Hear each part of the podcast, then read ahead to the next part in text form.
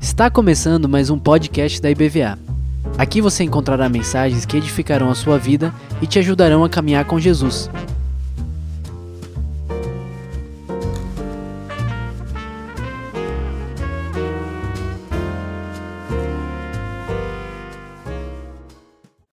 Podem sentar, irmãos. A paz do Senhor. Bom ver todo mundo aqui. Já cumprimentei alguns na chegada, os outros não deu. Mas é muito bom a gente estar junto. Glória a Deus por mais esse dia, dia das crianças, né, irmãos? É nosso dia, é dia de celebração. Quem é que celebrou hoje? Hoje é dia de churrasco, irmãos. Ei, vocês passaram batido hoje, né? Todo mundo é dia das crianças, fizeram bolinho, doce, não sei o que lá. Não, criança gosta de substância. Eu já desde pequenininho começar com coisa forte, né? Mas glória a Deus que a gente está junto e tiramos esse tempo para cultuar ao Senhor, poder louvar, sempre é muito bom. Sempre é tempo de louvar a Deus. Vamos meditar na palavra do Senhor. Queria que você abrisse sua Bíblia lá em Lucas, Evangelho de Lucas, no capítulo 5, versos de 12 a 16. Lucas, capítulo 5, versos de 12 a 16. É bem curtinho, mas é um texto conhecido, é um texto onde eu creio que vocês já pararam para dar uma refletida nesse texto aí. Vamos lá, está aí, quem não achou ainda, está aí na telinha. E diz assim o texto: Estando Jesus numa das cidades, passou um homem coberto de lepra. A Bíblia não nos informa qual é a cidade, qual é a localização exata que ele está, mas Jesus estava falando que estava numa das cidades ali, da redondeza de Judéia, por onde ele andava ali. Então ele estava ali e passou um homem coberto de lepra. Esse texto também está em Mateus e está em Marcos, mas Mateus e Marcos eles não relatam os detalhes, como falando que ele estava coberto, ele só fala que tinha um homem com lepra. Lucas, por ser médico, por conhecer a situação, ele relata e fala que ele estava coberto, era um homem que estava totalmente contagiado. O homem estava totalmente leproso, estava coberto de chagas. E diz assim: quando viu a Jesus, prostrou-se com o rosto em terra e rogou-lhe: Se quiseres, pode purificar-me. Jesus estendeu a mão e tocou nele, dizendo: Quero. Fique purificado, seja purificado. Imediatamente a lepra o deixou. Então Jesus lhe ordenou: Não conte isso a ninguém, mas vá mostrar-se ao sacerdote e ofereça pela sua purificação o sacrifício que Moisés ordenou, para que sirva de testemunho. Todavia, as notícias a respeito dele se espalhavam ainda mais, de forma que as multidões vinham para ouvi-lo e para serem curadas, curadas de suas doenças. Mas Jesus retirava-se para lugares solitários e orava. Pai, obrigado, Deus, por mais essa noite. Obrigado pela tua palavra que está sendo lida aqui, apresentada, e nós estamos aqui para ouvir o Senhor falar. Deus, fala conosco. É muito importante para nós, Deus, porque é para a tua glória e é para a nossa edificação em nome de Jesus. Amém?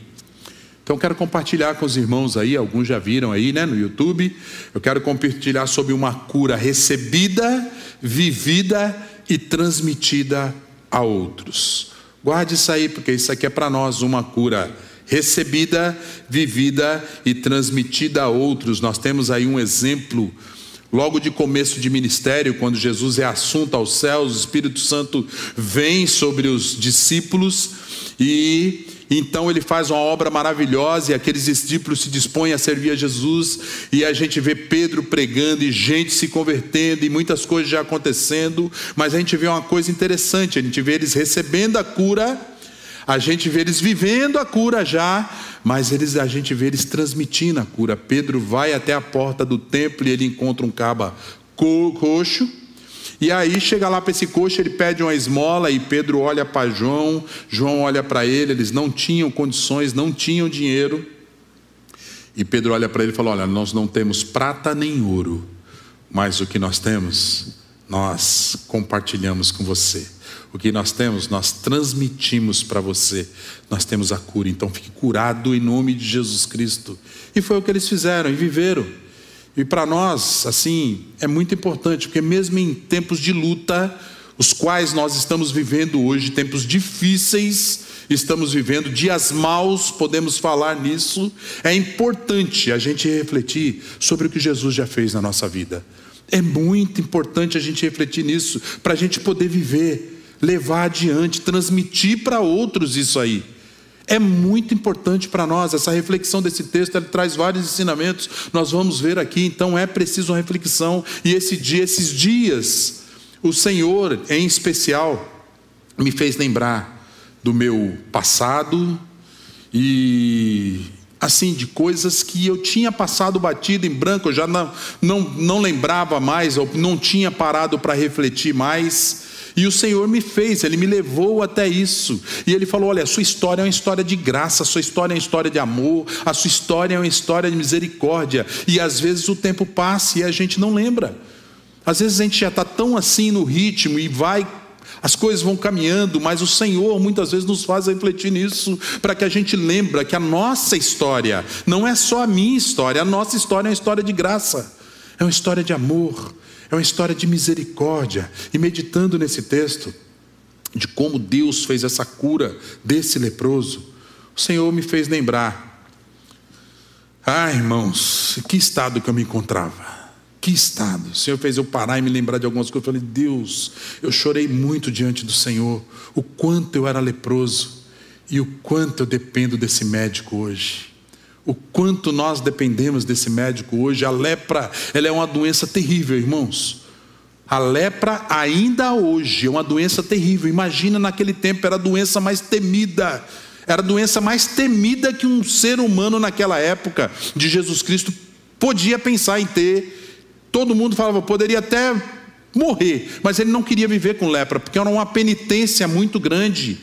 A carne necrosava, apodrecia, desmanchava, a pessoa cheirava mal, a pessoa ficava insensível.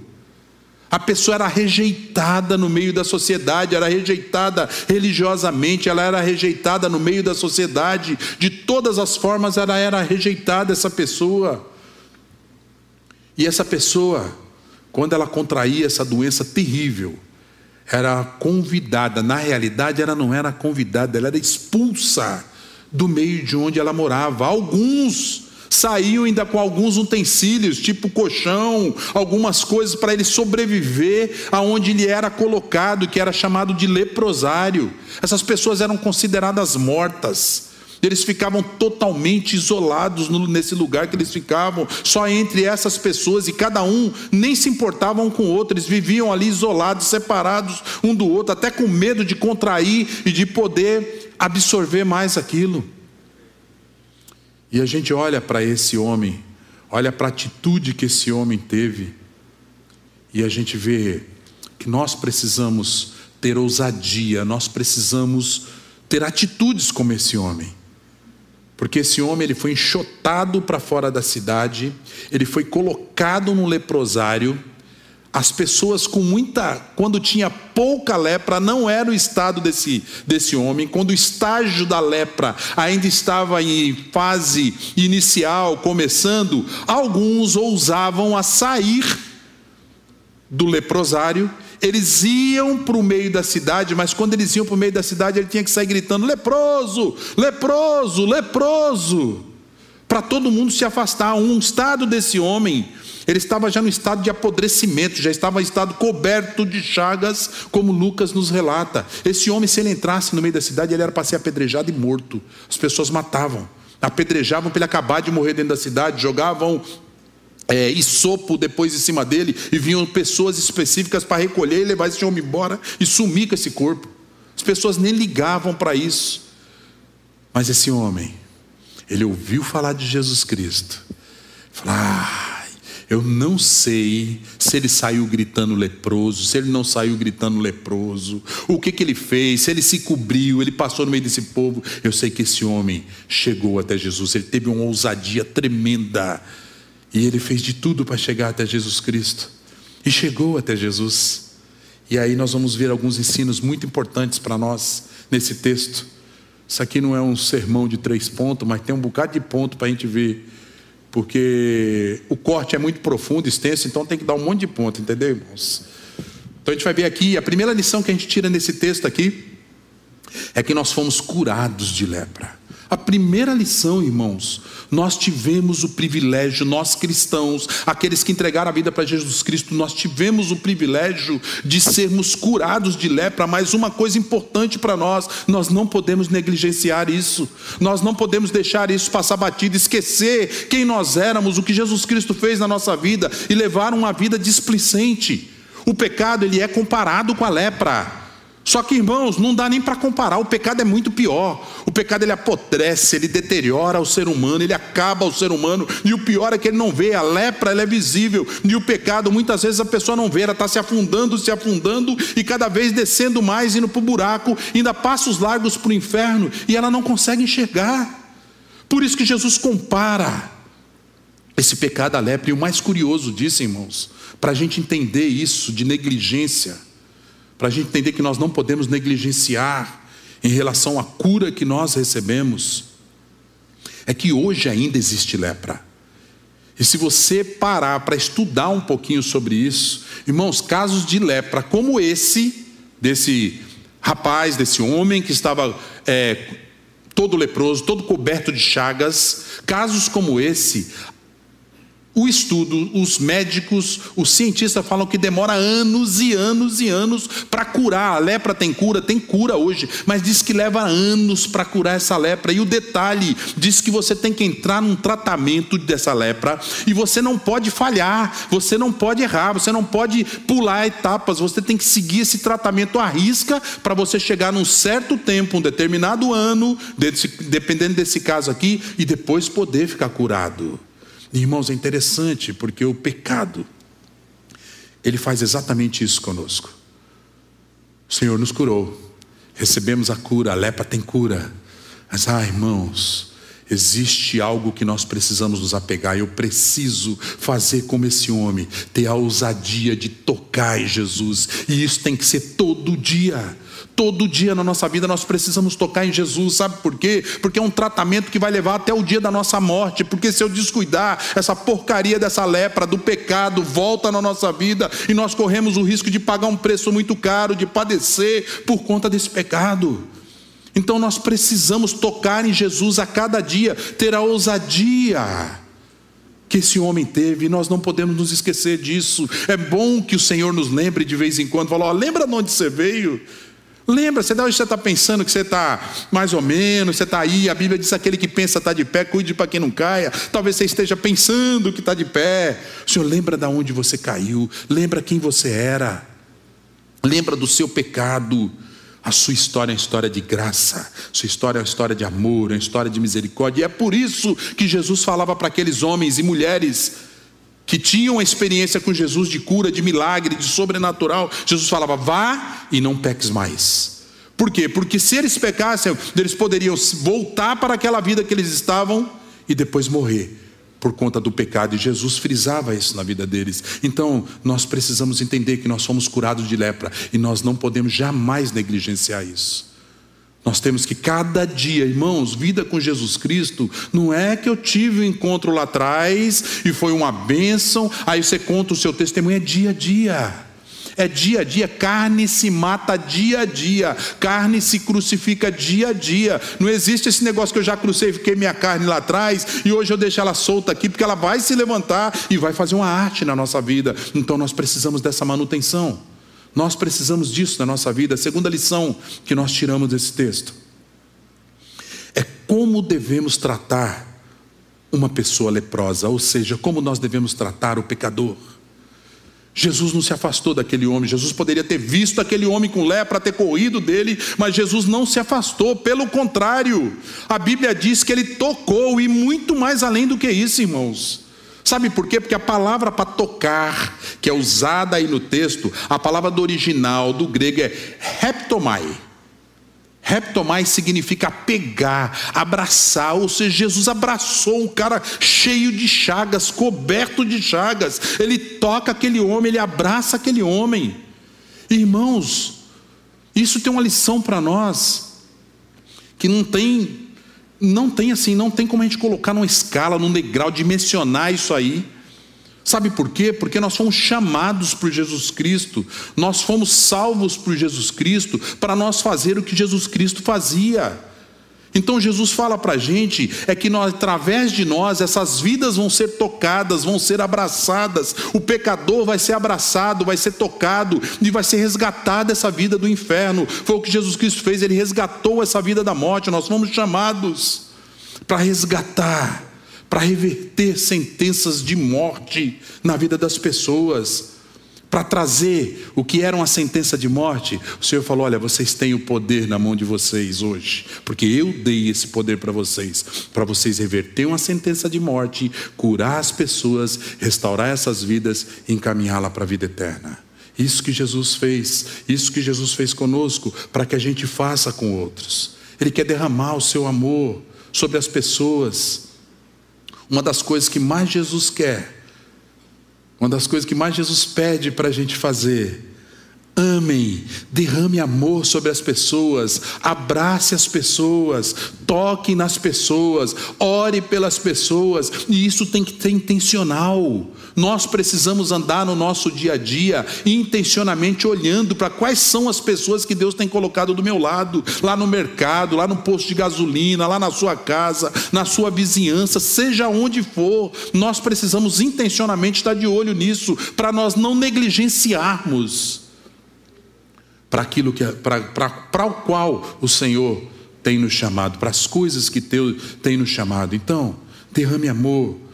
Nós devemos tratar o pecador como Deus nos tratou. Nós, eu às vezes falo que para nós, quando nós pecamos, quando a gente erra, nós queremos graça e misericórdia para a nossa vida. Mas quando o meu irmão erra, eu quero justiça, eu quero juízo, eu quero que Deus venha e sente o pau, e não é assim. O Senhor tem misericórdia, Ele fala para nós abraçarmos as pessoas assim como Ele abraçou aquele leproso. Nós abraçarmos o pecador assim como Ele abraça o pecador ainda hoje. Então nós precisamos aprender, treinar, desenvolver habilidades para tratar o pecador. Quantas pessoas na nossa volta estão precisando de um abraço? Quantas pessoas na nossa volta estão tá precisando, às vezes, de uma simples palavra, de um Deus te abençoe. Hoje eu fui no mercado, dei um Deus te abençoe para a menina. Ela olhou, ela levantou a cabeça, ela abriu um sorriso. Irmãos, são coisas pequenas que a gente faz, mas que Jesus fala: olha, toca, abraça, faz isso. Ele é tão pecador quanto você. E eu estou aí, como eu te abracei, eu quero abraçar ele também. A terceira lição que eu tiro é que a maior enfermidade do presente século a maior enfermidade do presente século, ela é emocional. Nós temos um problema teológico na igreja assim hoje, talvez grave, nós temos um problema doutrinário devido que tem acontecido nas igrejas, mas o maior problema que nós temos na igreja hoje é o problema emocional. Quantas pessoas estão doentes na igreja? Quantas pessoas estão doentes aí fora? Quantas pessoas estão doentes emocionalmente aí fora? Aquele homem estava doente, aquele homem tinha sido rejeitado. Uma, das piores doenças emocionais que nós temos é a rejeição. Eu não sei se alguém aqui já foi rejeitado de alguma forma. Eu já fui muito na minha vida. E ainda de vez em quando nós somos, depende do meio onde nós estamos, o lugar que você trabalha, às vezes até por familiares nós passamos por algumas situações desagradáveis. O fato é que Jesus tocou aquele homem para mostrar para aquele homem que ele tinha valor, que ele era muito precioso. Jesus falou: "Rapaz, me abraça aqui. Você tem muito valor, você é muito precioso." Você tem identidade. Nós temos identidade em Jesus Cristo.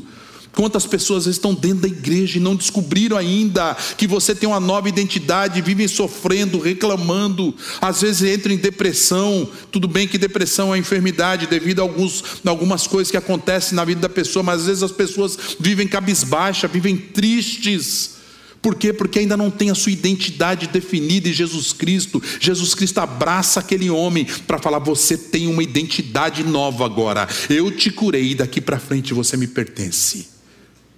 Jesus está falando isso para nós hoje. Jesus está dizendo isso para nós hoje. Nós precisamos desenvolver essa identidade em Jesus Cristo para a gente não sair por aí reclamando do que está acontecendo, reclamando do tempo que nós estamos vivendo, reclamando do que está acontecendo na nossa volta, porque acabou o dinheiro, porque está aí o problema em casa. Não, irmãos.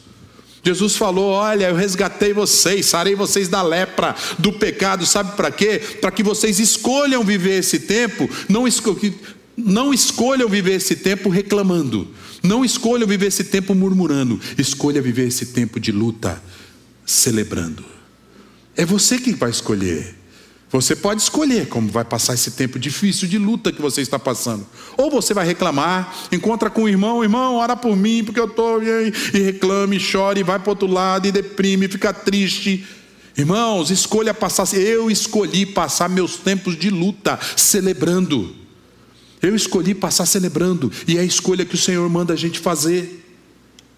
E é por isso que nós precisamos entender que nesse presente século que nós estamos vivendo, as pessoas precisam de cura e o Senhor quer nos usar como agentes de cura emocional, falar para eles que há esperança que eles podem ter uma identidade nova, sim. Há esperança para esse tempo perdido que muitos julgam que acabou, está perdido, principalmente nessa época que nós estamos vivendo. Ah, se entrar fulano, se ficar fulano, está tudo perdido. Não está, não, irmãos. Não está não, porque Jesus é a nossa salvação, Jesus ele é o nosso guia, Jesus é a nossa restauração, e lá no final a Bíblia diz que Jesus vem para restaurar todas as coisas. Como é que nós estamos desesperados com alguém que vai afundar alguma coisa, que pode afundar alguma coisa? Ele não pode não. Ele tal, talvez aí um ou outro, não sei quem, mas as pessoas falam que vai trazer tempo difícil. Talvez ele traga tempo difícil. Tempo difícil os cristãos sempre viveram. Tempo difícil, crente, crente que fala para mim, que está passando, sabe, eu só vivo na vida boa. Tem crente que é só, né, aqueles jargões evangélicos, é só vitória, só vitória. Irmão, nós temos vitória porque nós somos mais do que vencedores em Cristo Jesus, sim. E o Senhor falou já isso para nós. Tá, só que nós precisamos entender que o crente ele é perseguido. O crente tem levantes na vida dele, por quê? Porque o inimigo não se conforma. O inimigo quer tentar nos arrebatar das mãos de Cristo. Então nós precisamos ser esses agentes que vão dar novas identidades às pessoas. Muitos hoje, eles não sabem votar, muitos hoje se abstêm de votar, estou falando porque nós estamos nesse contexto aqui, tá? Muitos hoje não sabem votar, se abstêm de votar, não é por conta que ele não se posicionou politicamente, é por conta porque ele não se posicionou diante de Deus. É por conta, porque ele não tem identidade dele definida em Deus. Porque o dia que ele tiver a identidade dele definida em Deus, ele sabe muito bem o que ele tem que fazer. Ele sabe muito bem a obrigação dele. Ele sabe muito bem os princípios dele. Ele sabe muito bem o que Deus quer da vida dele. Ele sabe muito bem o que ele tem que fazer no meio dessa multidão que está perdida e brigando aí fora.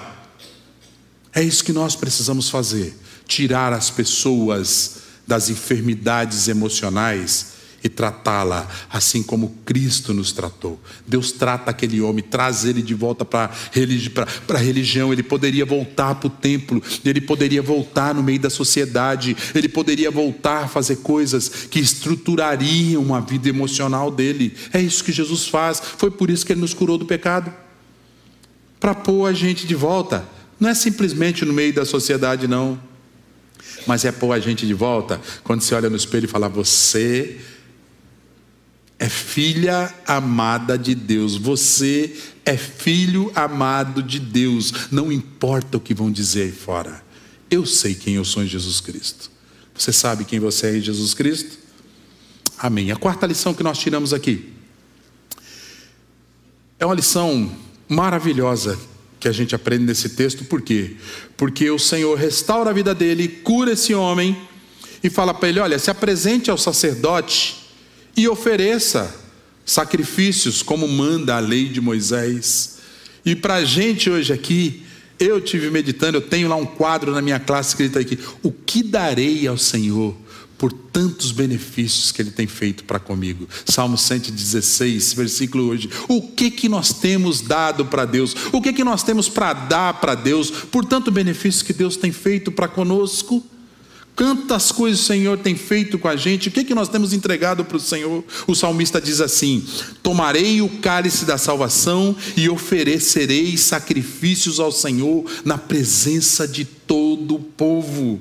Aí você vai falar para mim, poxa, mas a gente não precisa fazer sacrifício hoje, nós não fomos salvos pela graça? Sim, nós fomos salvos pela graça, somos salvos pela graça, mas nós precisamos entender que a graça, ela precisa de uma resposta. A graça, ela precisa de uma resposta. Jesus nos salvou, não te salvou, para você sair por aí e levar a sua vida, não. Nós precisamos responder à graça de Deus e fazer como esse homem fez. Nós precisamos viver daqui para frente para Jesus Cristo. Nós precisamos viver tudo aquilo que Deus tem para a gente viver. E tudo isso, todos esses questionamentos, todas essas coisas, elas devem nos levar para viver uma vida de modo digno e andar consciente que eu sou cidadão do reino de Deus. Eu preciso levar uma vida no reino, irmãos, estilo de vida que diz respeito ao reino. Hoje nós estamos vendo dentro da igreja quantas pessoas, as pessoas não têm querido se tornar cristão ou seguir a Jesus Cristo, porque eles não têm exemplos, eles não têm testemunho aí fora. Nós precisamos ser esses que dão resposta à graça de Deus com o nosso testemunho, para as pessoas olharem para nós e quererem ser igual a nós. Eu quero seguir Jesus, eu quero ser diferente, eu quero viver essa vida que você vive. É isso que nós precisamos fazer. Aquele homem, ele entendeu que dali por diante ele precisava viver todos os dias da sua vida para Jesus Cristo. Esse é o entendimento que nós precisamos ter. Eu preciso viver todos os dias da minha vida para Jesus Cristo. É isso que Ele está pedindo de nós. Pedindo assim, filho meu, eu só quero que você vive para mim. Você vai fazer um bocado de coisa aí fora. Você vai se divertir, você vai passear, você pode fazer tudo. O Senhor Jesus não veio para estragar a festa de ninguém. Pelo contrário, Ele multiplicou o vinho. Ele não veio para estragar a nossa festa. Não tem gente que pensa que Jesus veio para estragar a festa. Não, Jesus não veio para estragar a festa de ninguém, a vida de ninguém. Pelo contrário, ele fala: meu filho, eu só quero é estar presente. Eu quero é que você viva para mim e agradeça por todos os benefícios que eu fiz pela sua vida. Você estava morto, você estava cheio de chaga e hoje, meu filho, você está curado. Então viva diante da minha presença. Aquele homem entendeu isso. Estevão entendeu isso e disse assim: Pai, não impute esse pecado nele. Estava sendo, Estevão estava sendo apedrejado. Os homens estavam matando Estevão porque ele testemunhou de Jesus Cristo. Simplesmente assim. E ele, olha, ele tinha entendido que minha vida é para Jesus Cristo. Olha, Pai, não lhes impute esse pecado, Senhor. Pedro disse assim: Para onde eu vou, Senhor? Se só o Senhor tem palavra de vida eterna. Deus, eu não tenho outro lugar para ir, eu não tenho outro jeito de viver, eu não tenho mais como fazer nada na minha vida. Paulo disse assim: logo já não sou eu quem vive, mas Cristo vive em, nós, em mim. Isso foi o que Paulo falou: olha, eu estou aqui porque minha vontade era estar no céu. Mas por conta de vocês e por conta da obra que Jesus Cristo ainda tem para fazer no meio desse povo, eu escolhi ainda ficar na carne para poder pregar, para poder viver. Mas logo já não sou eu quem vive, mas Cristo vive em mim. E nós, o que, que nós temos entregado, o que, que nós temos dado ao Senhor por todos os seus benefícios que Ele tem feito para conosco? O que, que você tem dado a Deus? Como é que está seu tempo? Como é que está seu trabalho? Trabalho, trabalho, trabalho, trabalho, não tem tempo, não tem tempo, não tem tempo. Ah, não, hoje é feriado, é dia de descansar, né? Hoje é dia de estar em casa, descansar. É para a gente refletir, esse texto nos leva a isso. A quinta lição que esse texto nos traz é o que Jesus fez por mim, ele deve ser proclamado.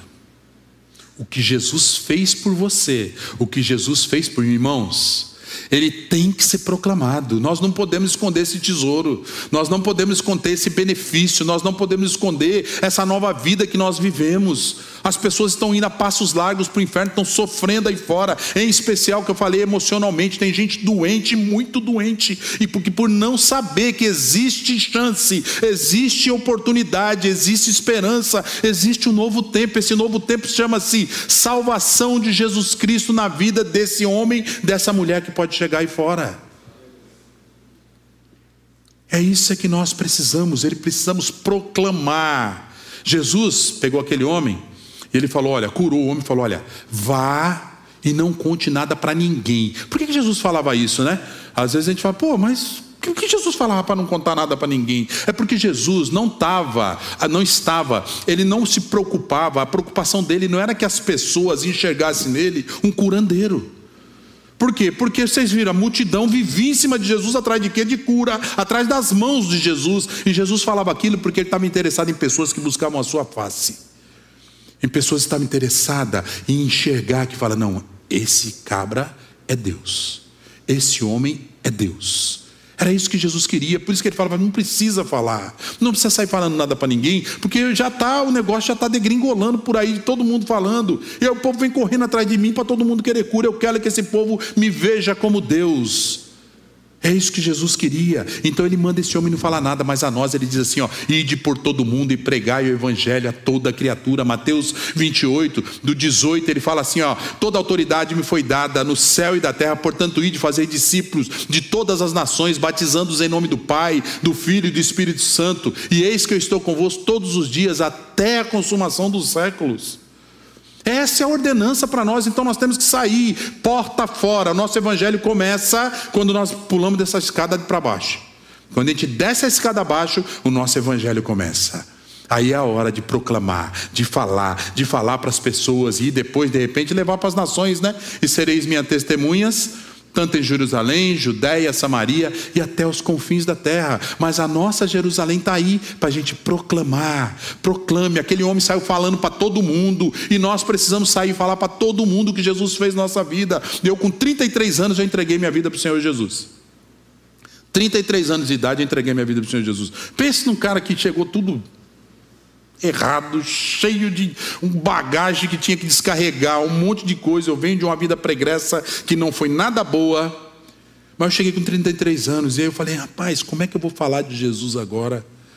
Como é que eu vou, como é que é esse negócio de falar de Jesus Cristo? Como é que faz isso? Conversei com o meu pastor, ele falou: olha, você não precisa fazer nada, só testemunhe, testemunhe, minha irmã, testemunhe, meu irmão, o que Deus fez na sua vida, nós só precisamos isso, o resto é com o Senhor, não se preocupe, nós nos preocupamos tanto em mudar a vida do meu vizinho, do meu pai, da minha mãe, de converter não sei quem, ah, eu prego tantos anos para fulano e ele não se converte, para fulano, não se preocupe com isso, essa não é obra sua, essa é obra do Espírito Santo, sejam testemunhas de Jesus. É isso que ele está falando. A gente só precisa ser. Eu, quando comecei a dar meu testemunho para todo mundo que Jesus Cristo. Até em bar, até em boteco eu dei testemunho. Até em boteco eu fui dar testemunho. Estava lá no meio do boteco, do bar, lá tomando uma Coca-Cola com o com, meu primo, que a gente estava lá, eu tinha ido visitar ele, fomos lá, vamos tomar uma Coca aqui na loja dele. Aí fui tomar uma Coca com ele lá, chegou lá, encontrei os caras que a gente andava antigamente. Aí pense numa gozação, pense numa chacota, pense num monte de coisa. E eu tive a oportunidade, no meio do bar cheio de gente, em alta voz, de poder falar de Jesus Cristo para eles. Falar para ele: vocês estão falando isso de mim hoje, porque vocês só conhecem um lado da moeda. Hoje eu conheço os dois lados da moeda. O dia que vocês conhecerem o outro lado da moeda, vocês nunca mais vão querer levar essa vida. Vocês vão querer seguir a Jesus Cristo como eu. Foi um silêncio dentro do bar. Foi um silêncio, todo mundo se calou, eles pararam mas é isso, é testemunhar. Eu não sabia pregar. Hoje, por misericórdia do Senhor, ainda não sei, mas por misericórdia do Senhor, a gente que, sabe, nós estudamos, a gente buscou, a gente lê, a gente foi correr atrás para a gente poder aprender mais do Senhor, crescer com Jesus Cristo. Mas o Senhor Jesus falou: olha, enquanto você não chegar lá, vai testemunhando. Fala o que eu fiz na sua vida, fala o que Deus fez na sua vida, minha irmã. Meu irmão, fala o que Deus fez na sua vida, a mudança que Ele fez. E a sexta e última lição. Falei que tinha bastante ponto, né, irmão? Que o corte é profundo, extenso. A sexta lição é, talvez seja para completar a primeira lição que eu falei, que nós não podemos negligenciar o que Jesus Cristo fez por nós e levar, sabe, deixar a coisa enrolando, tocando, não. A sexta lição é que devemos priorizar a nossa intimidade com Deus. A Bíblia fala que multidões se achegaram, esse texto fala que multidões se achegavam a Jesus Cristo, que esse homem foi lá, falou, um monte de gente veio atrás de Jesus Cristo, e Jesus Cristo fez o quê? Ele se retirou e foi ficar com o pai sozinho. Ele foi orar. Então nós devemos, irmãos, priorizar a nossa intimidade com Deus. Jesus priorizava isso. Se Jesus priorizava a intimidade com o Pai, por que, que nós não priorizamos isso na nossa vida? Nós precisamos nos abastecer, nós precisamos nos renovar, porque não é fácil o nosso dia a dia. Está aqui, todo mundo, creio que a maioria trabalha ou estuda, ou está, vive no meio de pessoas, e não, tem, não é fácil a gente viver e encarar essas, as coisas que se levantam aí fora no nosso dia a dia. Então nós precisamos priorizar a nossa intimidade com Deus. E aí talvez você pergunte para si: ah, pastor, mas como é que faz esse negócio aí de priorizar? Eu trabalho demais, à noite eu faço faculdade, eu estudo, eu estou fazendo isso, eu tenho aquilo para fazer, aí eu tenho um monte de coisa, irmãos. São coisas simples, coisas simples que nós precisamos fazer. Comece o seu dia. Eu não sei como é que você começa o seu dia, mas comece o seu dia cantando. Comece o seu dia orando. Esquece o celular um pouquinho. Que a gente dorme com o celular do lado da cabeceira. A gente levanta para de manhã para tomar banho, já levanta. Às vezes nem hora de você já pega o celular, vai para o trono, senta no trono e começa. Aí é 10, 15, 20 minutos já. E já começa o dia tudo errado, irmãos. Nós não podemos fazer isso. Deixa de lado, começa cantando louvor. Eu não tenho risco na minha vida, eu não tenho risco de acordar sem estar com louvor na minha cabeça. Eu não corro risco. Eu não corro, é todo dia após dia eu levanto com louvor na minha cabeça. Eu já levanto e depois um tempo para Deus. Um tempo para Deus. Se você tiver esse tempo e tiver, não tiver o costume, vai ler um pouquinho a palavra, uma meditação do dia a dia aquele pão diário. Que muita gente às vezes não. Mas leia uma meditação, para um pouquinho, ora um pouquinho, conversa com Deus, mas esqueça um pouquinho as coisas de fora. Só comece seu dia depois que você tiver um tempinho com o Senhor. Comece com um pouquinho, com três minutos, com cinco minutos. Não é difícil, irmão. Não tem segredo nisso. Não é obrigação. É algo que vai se tornando prazeroso no nosso dia a dia. Leia a palavra medite um pouquinho, gaste tempo. Ah, pastor, mas eu não tenho tempo de meditar. Tem sim. Você vai para o seu emprego de quê? De carro, de ônibus, de. Eu não sei. Esse tempo é um tempo de meditar, irmãos. Vá lá, se vai de carro para Salvador, para um lugar aqui, põe alguma mensagem, algum podcast, ponha lá um, uma meditaçãozinha para você fazer. Você sabe quanto tempo você leva? Aquele tempo é um tempinho de você conversar com Deus. Gaste tempo com o Senhor, faça uma autoanálise da sua vida. A gente precisa, nós precisamos ser intencionais, irmãos, no Evangelho. O Evangelho ele é racional.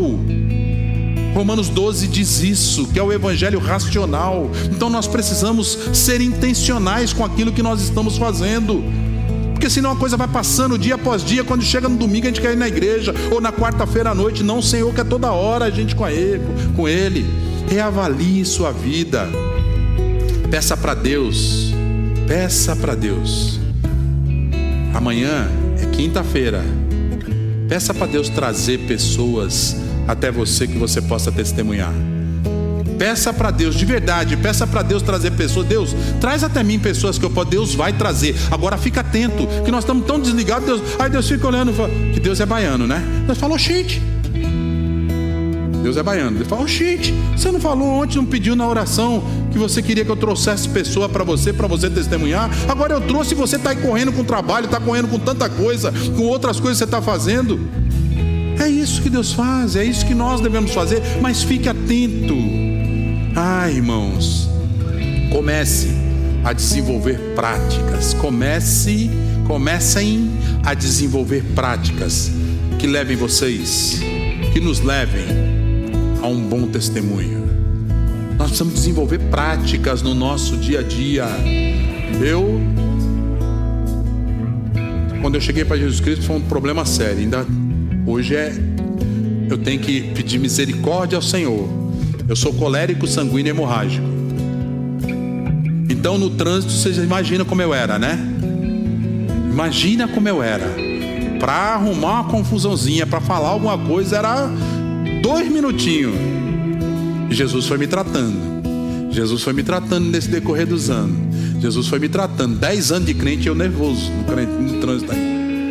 Não mais como era, mas de vez em quando eu ainda exaltava, fazia alguma coisa. E Jesus foi me tratando. Tratando. E hoje, irmãos, eu vigio, mas eu tenho o privilégio de dizer que hoje eu tenho autocontrole no trânsito. O Senhor fez isso. Eu tenho lá no meu testemunho, no trânsito, eu tenho no meu testemunho assim, ó. Eu sou um facilitador no trânsito. Desenvolvam prática. Essa é a prática que eu aprendi a desenvolver para ter disciplina e para poder testemunhar no trânsito. Eu sou um facilitador no trânsito, irmãos. Cara me fecha, deixa o cara entrar. O cara fez alguma coisa, o trânsito está parado, deixa a pessoa fazer. Foi para isso que o Senhor nos chamou, chamou no trânsito para eu ser facilitador, me chamou para outros lugares para ser tanta coisa, mas ser testemunha dele. Eu preciso da testemunha de Cristo. É isso que nós vamos fazer. E pastor, e aí? Foge da aparência do mal. Foge, irmãos. É dia a dia. Esse versículo eu tenho comigo, ó. 1 Tessalonicenses 5 de 22, abstende-vos de toda aparência do mal. Sai de perto de coisa que vai trazer perturbação, problema, confusão. Sabe que você vai se meter em crenca. Sai de perto. O Senhor falou que é para a gente se abster dessas coisas. São lições práticas que esse texto traz para a gente.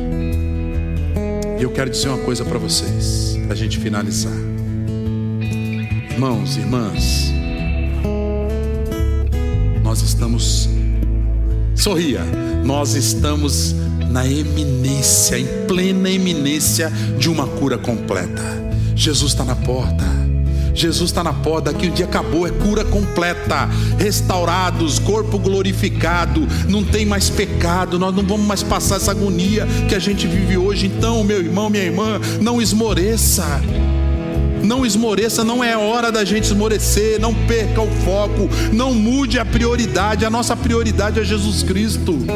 A nossa prioridade continua sendo Jesus e ela não é um jargão, ela não é um versículo que a gente sabe, ela é para ser vivida. A sua prioridade, a minha prioridade continue, continua sendo Jesus Cristo.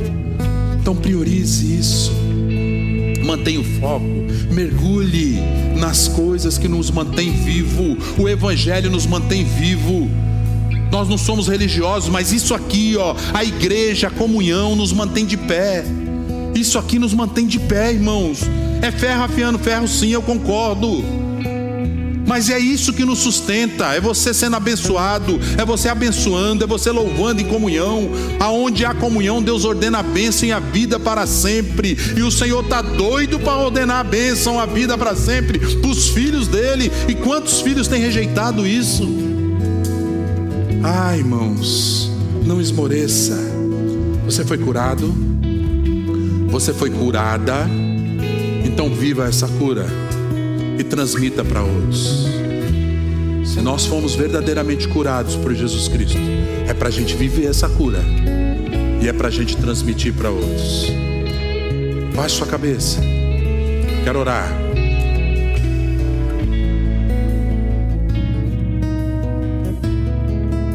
Reflita um pouquinho. O que, que você tem dado para Deus? Ah, Senhor, o que darei ao Senhor tantos benefícios para comigo? Faça essa pergunta para você mesmo agora, hoje.